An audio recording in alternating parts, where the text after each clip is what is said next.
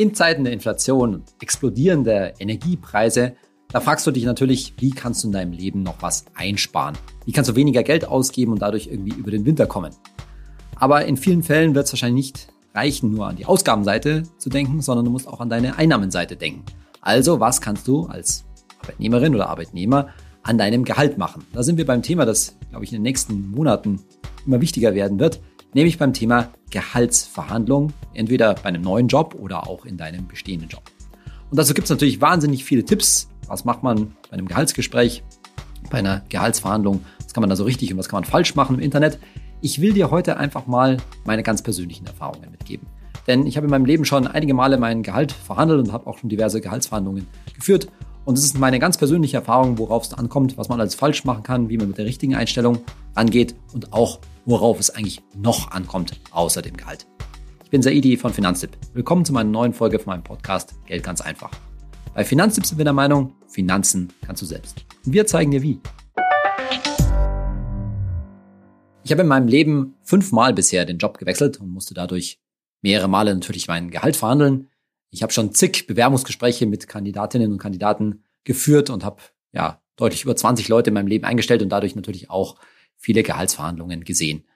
Und letztendlich will ich da ein bisschen mitgeben, was man da so für Erfahrungen mitmacht, was man sieht, was für Fehler man selbst macht und was für Fehler auch Bewerberinnen oder Bewerber machen. Und so ein bisschen vielleicht erstmal von meiner persönlichen Seite will ich dir mitgeben, heutzutage würde ich sagen, und auch schon bei den letzten Jobwechseln, natürlich insbesondere auch als ich zu Finanztipp gekommen bin, da ging es mir nicht in erster Linie ums Gehalt, sondern es spielt beim, für mich bei dem Job schon eine viel größere Rolle, was da alles dazugehört. Ja, ob es Spaß macht, ob es eine sinnvolle Aufgabe ist und all diese Dinge. Da will ich nachher ein bisschen was dazu sagen, weil manchmal gelangt man so ein bisschen in einen Strudel, dass man sich zu sehr auf diese Gehaltsverhandlung, auf dieses, diese Gehaltsfrage konzentriert und dabei ein bisschen das Außenrum, das rundherum um den Job vergisst. Und das andere ist, dass ich aber durchaus diese Zeiten kenne von früher, wo es mir sehr wohl sehr stark ums Gehalt ging bei meinem Job und ich auch weiß, ja, wie das ist, welche Fehler man da machen kann, wenn es einem halt in erster Linie tatsächlich aufs Geld ankommt. Und vor allen Dingen, das glaube ich, kann ich aber grundsätzlich immer äh, sagen, dass ich schon immer in ein Gehaltsgespräch, in ein Bewerbungsgespräch mit der Einstellung gegangen bin, dass ich eine vernünftige, eine angemessene, eine gute, ja, herausfordernde Gehaltsvorstellung, Gehaltsforderung nennen wollte, die aber weder überzogen ist, noch, und das ist halt auch wichtig, nicht zu niedrig ausfällt. Denn das ist mir auch ein wichtiges Thema für diese Folge. Ich kenne das auch wirklich ganz klar von mir selbst persönlich, dass man ten, die Tendenz hat, in so einem Gehalts, in so einem Bewerbungsgespräch sich zu klein zu machen. Zu wenig zu fordern, weil man letztendlich irgendwie Angst hat, dann nicht genommen zu werden oder dann irgendwie zu gierig zu klingen und so weiter. Und darüber möchte ich heute mit dir sprechen. Also geht es darum, jetzt so eine erste Gehaltsforderung, egal wie gesagt, ob das jetzt ein bestehender Job ist oder neuer Job, irgendwie einzurammen. So sich zu, zu wissen, was fordert man da. Und da solltest du auch tatsächlich in dem Sinne dir bewusst sein, dass diese erste Forderung tatsächlich schon einen ganz schönen Pfosten einrammt. Das ist für den, dein Gegenüber, deinen künftigen Chef oder deine künftige Chefin, den Recruiter oder wer auch immer das ist, schon so ein ziemlicher Messgrad, erst da jetzt zum Beispiel ein Bewerbungsschreiben, was du da reinschreibst als Gehaltsforderung. Und zwar auch nicht nur dessen, hinsichtlich dessen, wie man dich einzuschätzen hat, sondern auch so ein bisschen von dem Grad der, ja, entweder Bescheidenheit oder auch Vermessenheit, die natürlich in so einer Forderung drinstecken kann. Und ich will dir das einfach mal an einem Beispiel aus meinem Leben erzählen. Ich hatte mal die Gelegenheit, eben den Job zu wechseln und dabei in dem neuen Job, das war schon klar, deutlich mehr zu verdienen als in meinem bisherigen Job, schlichtweg, weil ich ja als Führungskraft dort eingestellt wurde, worden bin, als eine höhere Führungskraft, auch mit mehr Mitarbeiterinnen und mit, äh, Mitarbeitern und schlichtweg einfach mit mehr Verantwortung. Und das Erste, was ich mir an der Stelle bewusst machen musste, ist, dass ich jetzt tatsächlich in der Gefahr bin, mich unter Wert zu verkaufen, mich zu gering sozusagen einzuschätzen. Denn es ist einfach, man schluckt dann sozusagen, ja, wenn man einfach die Chance hat, jetzt mal einen Gehaltssprung zu machen, denn das wirst du auch wissen, gerade bei einem Jobwechsel, da sind halt oft die ja quasi richtigen Gehaltssprünge drin. Dagegen bei einer ja, normalen Gehaltserhöhung in der bestehenden Firma, da geht es dann halt sozusagen eher um ein paar Prozent, die man rauskitzeln kann, obwohl die natürlich gerade in Zeiten von Inflation überhaupt nicht zu vernachlässigen sind. So, aber zurück zu meiner Situation, wo ich eben damals den Job gewechselt habe.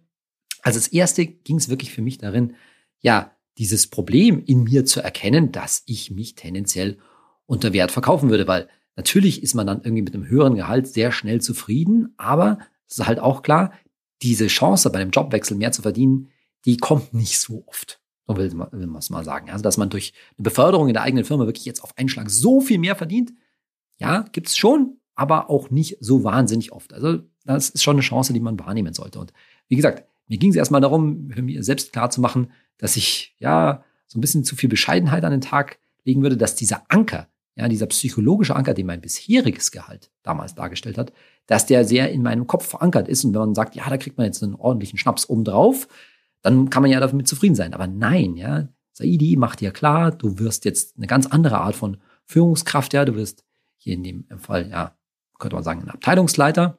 Und da ist es auch völlig okay, mal, ja, wirklich eine angemessene, ähm, ähm, angemessene Forderung zu stellen.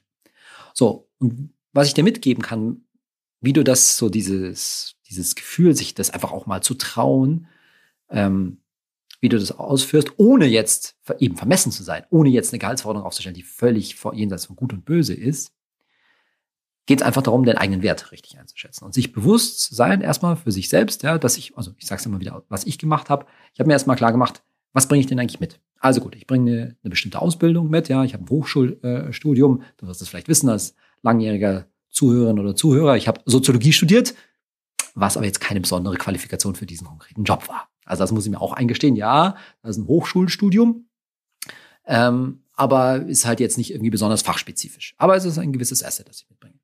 Dann bringe ich eine langjährige Fachexpertise in diesen Job mit. Der ist sicherlich für den Job auch wichtig und das kann schon mal etwas was. Aber so eine Fachexpertise, die haben halt dann doch viele Leute. Und nochmal, es ging ja um eine Führungsposition in meinem, in meinem Fall. Also ist, ist es für die entsprechende Firma halt auch wichtig, welche Führungserfahrung ich da mitgebracht habe. Und das kann man halt dann auch sagen, dass man da was mitgemacht hat, auch wenn ich vorher nur ein ziemlich kleines Team geleitet, geleitet habe. Das muss man auch sich an der Stelle auch klar machen. Aber trotzdem ist das etwas, ist das natürlich etwas wert für die, äh, für die Stelle. Und ich habe in dem Fall auch sogar ja auf mein privates meine privaten Erfahrungen zurückgegriffen, denn ich bin zum Beispiel auch Sporttrainer bei uns im Sportverein, äh, Sportverein. Und ja, da ich das schon seit vielen Jahren mache, ist es durchaus auch eine Art von Führungserfahrung, die für so einen Job interessant ist. Und dann ist es natürlich gut, wenn man in der Lage ist, so wirklich sich selbst als ja, Arbeitskraft, als Persönlichkeit auch vernünftig einzuschätzen. Also sich so ein bisschen klar zu machen, wo sind eigentlich die eigenen Stärken und Schwächen. Das ist in so einem Bewerbungsprozess in der Regel sowieso relativ wichtig. Was kann ich da mitbringen? Ja, ich in meinem Fall halte mich für relativ kommunikativ, ja, ich kann relativ gut auf Menschen eingehen, auch relativ gut zuhören. Ich weiß aber auch gleichzeitig, dass ich mich schon schnell durchsetzen will, dass ich einen ziemlichen Dickkopf haben kann und das ist auch gut, wenn man so etwas ähm, reflektieren kann. Ich halte mich für relativ konfliktfähig und vor allen Dingen kann ich es halt, und das glaube ich ist eine der wichtigsten Sachen, die ich hier bei Finanztipp mitgebracht habe, kann ich halt relativ komplexe Angelegenheiten auf das Wesentliche runterbrechen. Das heißt nicht, dass ich mir alle Zusammenhänge immer merken kann und alle Details, aber ich kann es auf das Wesentliche reduzieren und das ist in vielen Fällen gerade in einem komplexen Umfeld, auch in einer Firma, wichtig. Und warum solltest du das reflektieren? Naja, weil es halt wichtig ist, wie bringt man das da ein? In dem Fall ging es um ja schon eine größere Firma, bei der ich mich damals beworben habe, bei der ich, bei der ich ein Jobangebot äh, äh, bekommen habe. Ähm, größere Firma bedeutet natürlich auch ja größerer Laden, mehr Menschen, damit deutlich höhere Komplexität und damit ist es halt auch wichtig, Sachen ja runterbrechen zu können, weil eben nicht alle Informationen quasi in so einer größeren Firma jetzt immer ja quasi gleichzeitig da sein können, sondern man muss es halt irgendwie eindampfen. Und da geht's dann auch darin, dass ich mir gedacht habe, okay, was ist jetzt das für ein Arbeitgeber? Das ist ein moderner Arbeitgeber, gute Firma, habe auch im Internet natürlich was darüber gelesen, kümmern sich jetzt um ihre Leute, aber wollen natürlich logischerweise Geld verdienen.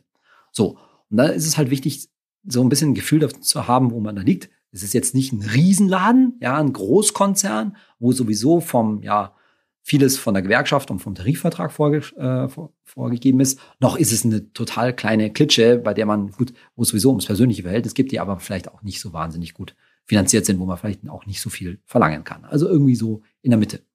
Und da steckt noch ein Gedanke drin, den ich dir auch unbedingt mitgeben will.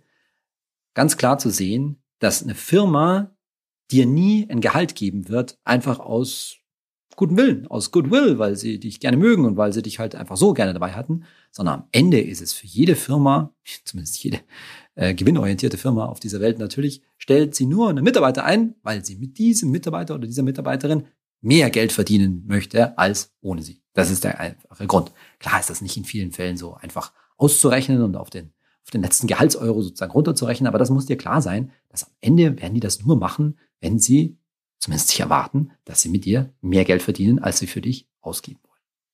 So.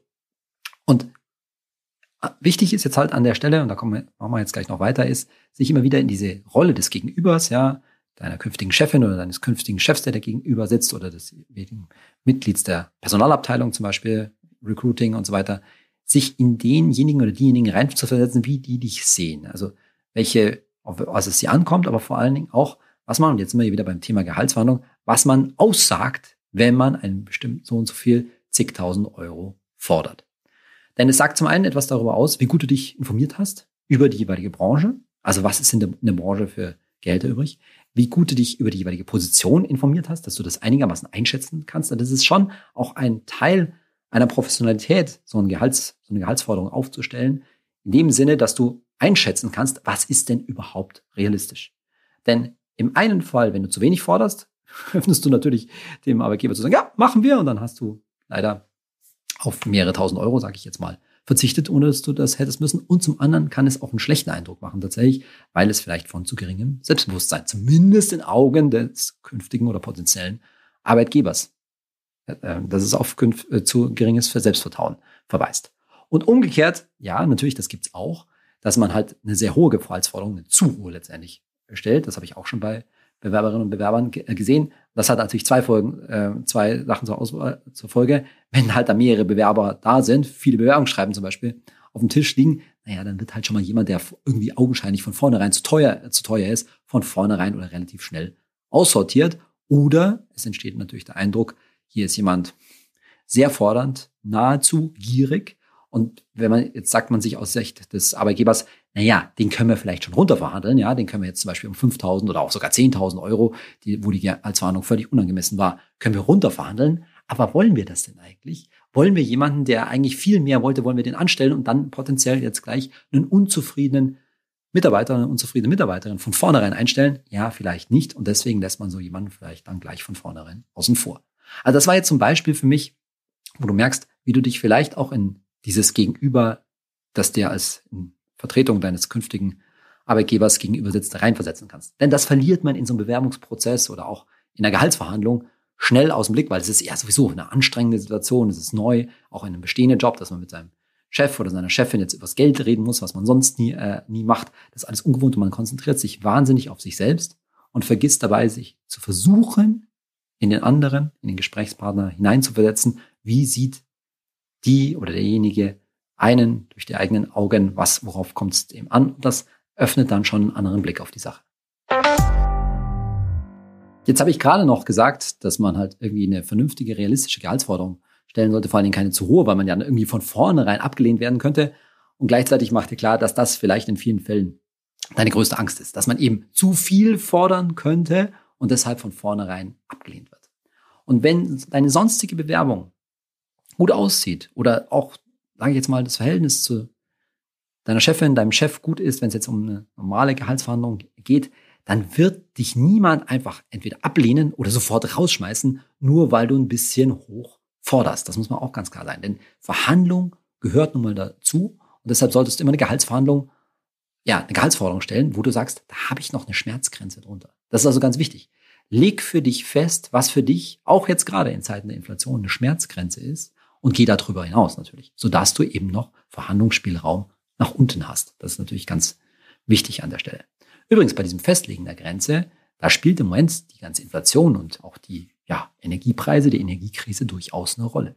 Denn in vielen Fällen wird das ja eine Motivation für dich sein, jetzt zum Beispiel mehr Gehalt bei deinem bestehenden Arbeitgeber zu fordern oder dich nach einem neuen Job umzuschauen und da nicht, verlieren nicht aus dem Blick, was dabei eigentlich rausspringen muss.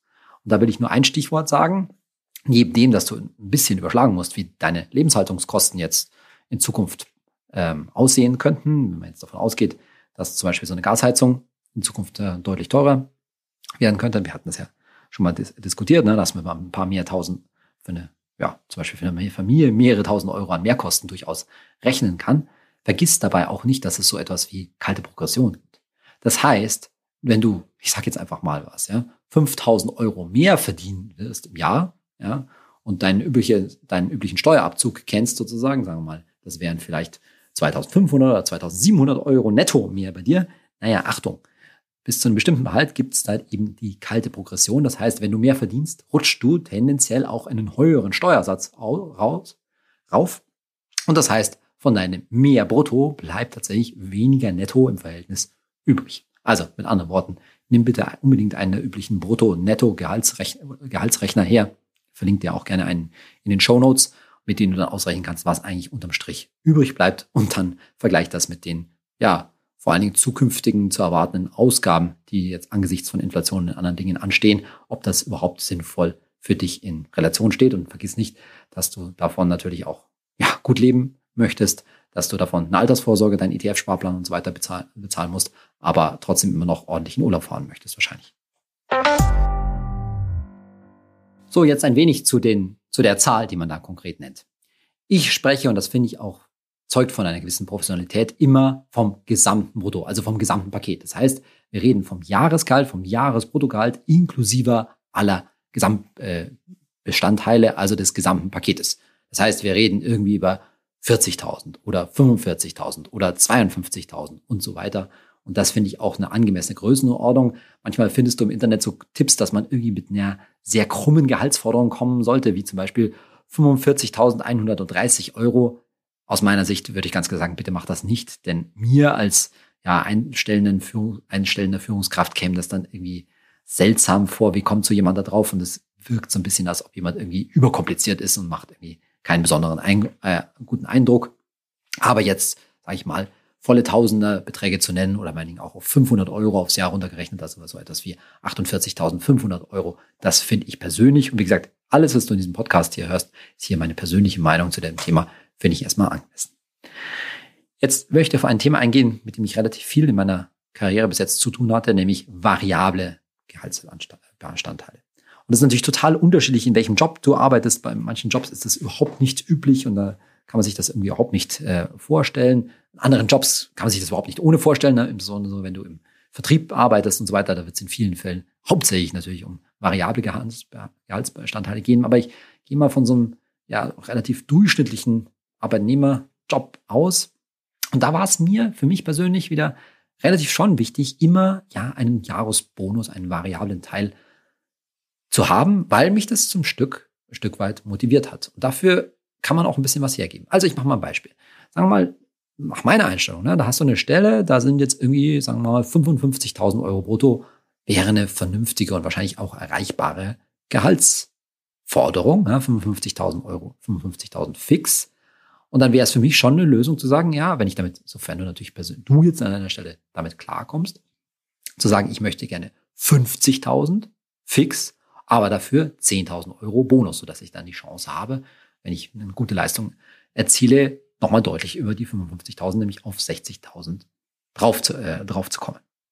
Da gibt es alle, alle möglichen unterschiedlichen Modelle. Ich kann dir nur raten, wenn es da Modelle gibt mit variablen Gehaltsbestandteilen, ganz wichtig, bevor du den Arbeitsvertrag unterschreibst, verstehe die richtig. Wie ist das gebaut? Das gibt es ganz unterschiedliche Modelle und da ist natürlich dann auch die Frage, wem begegnest du da an der Stelle, wenn es zum Beispiel ja, keine klare Zielfestlegung gibt, vertraust du den Leuten in der jeweiligen Firma, dem jeweiligen Arbeit, Arbeitgeber?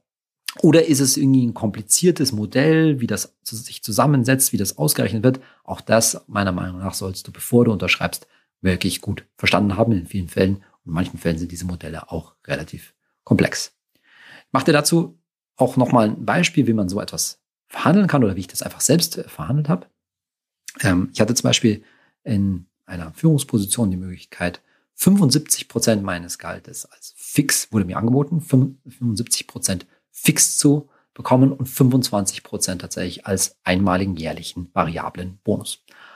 Und das war mir tatsächlich zu viel. Das war mir zu viel Variabilität, zu viel Risiko letztendlich da, da drin. Und das habe ich auch offen so gesagt, denn da komme ich gleich auch noch drauf. Das finde ich mir wichtig, so Dinge auch offen auf Augenhöhe mit dem jeweiligen Gesprächspartner, mit dem jeweiligen Arbeitgeber anzusprechen. Deswegen habe ich folgenden Gegenvorschlag gemacht. Also wie gesagt, das Angebot auf 75 Prozent fix und 25 Prozent variabel oder Bonus.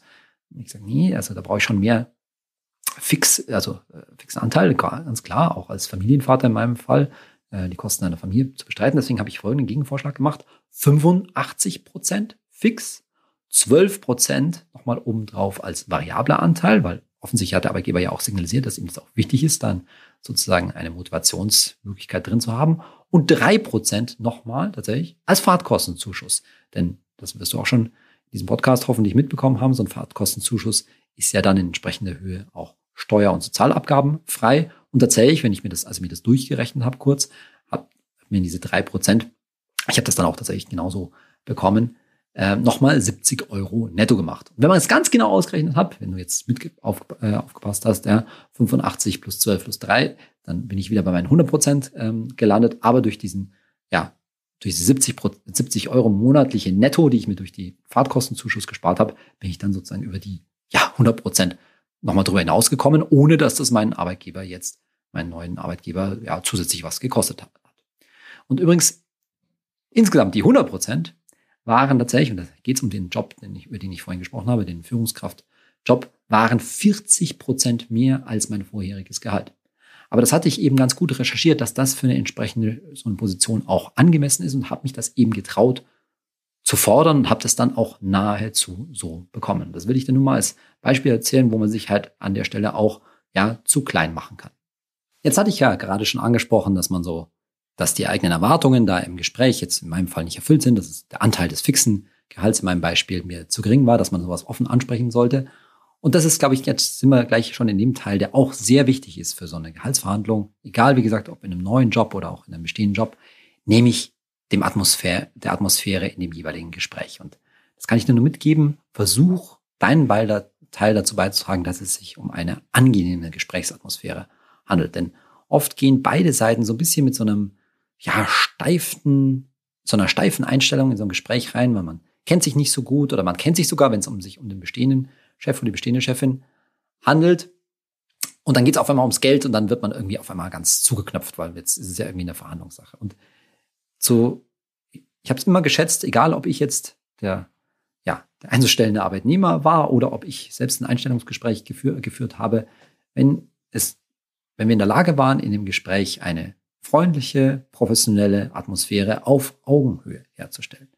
Und das ist auch mir noch nicht nur wichtig dafür, wie viel du letztendlich am Ende bekommst, sondern es sagt letztendlich auch ziemlich viel meiner Meinung nach über die Firma aus, wenn du jetzt die Firma noch nicht kennst, wenn du dich da bei dem Job bewirbst.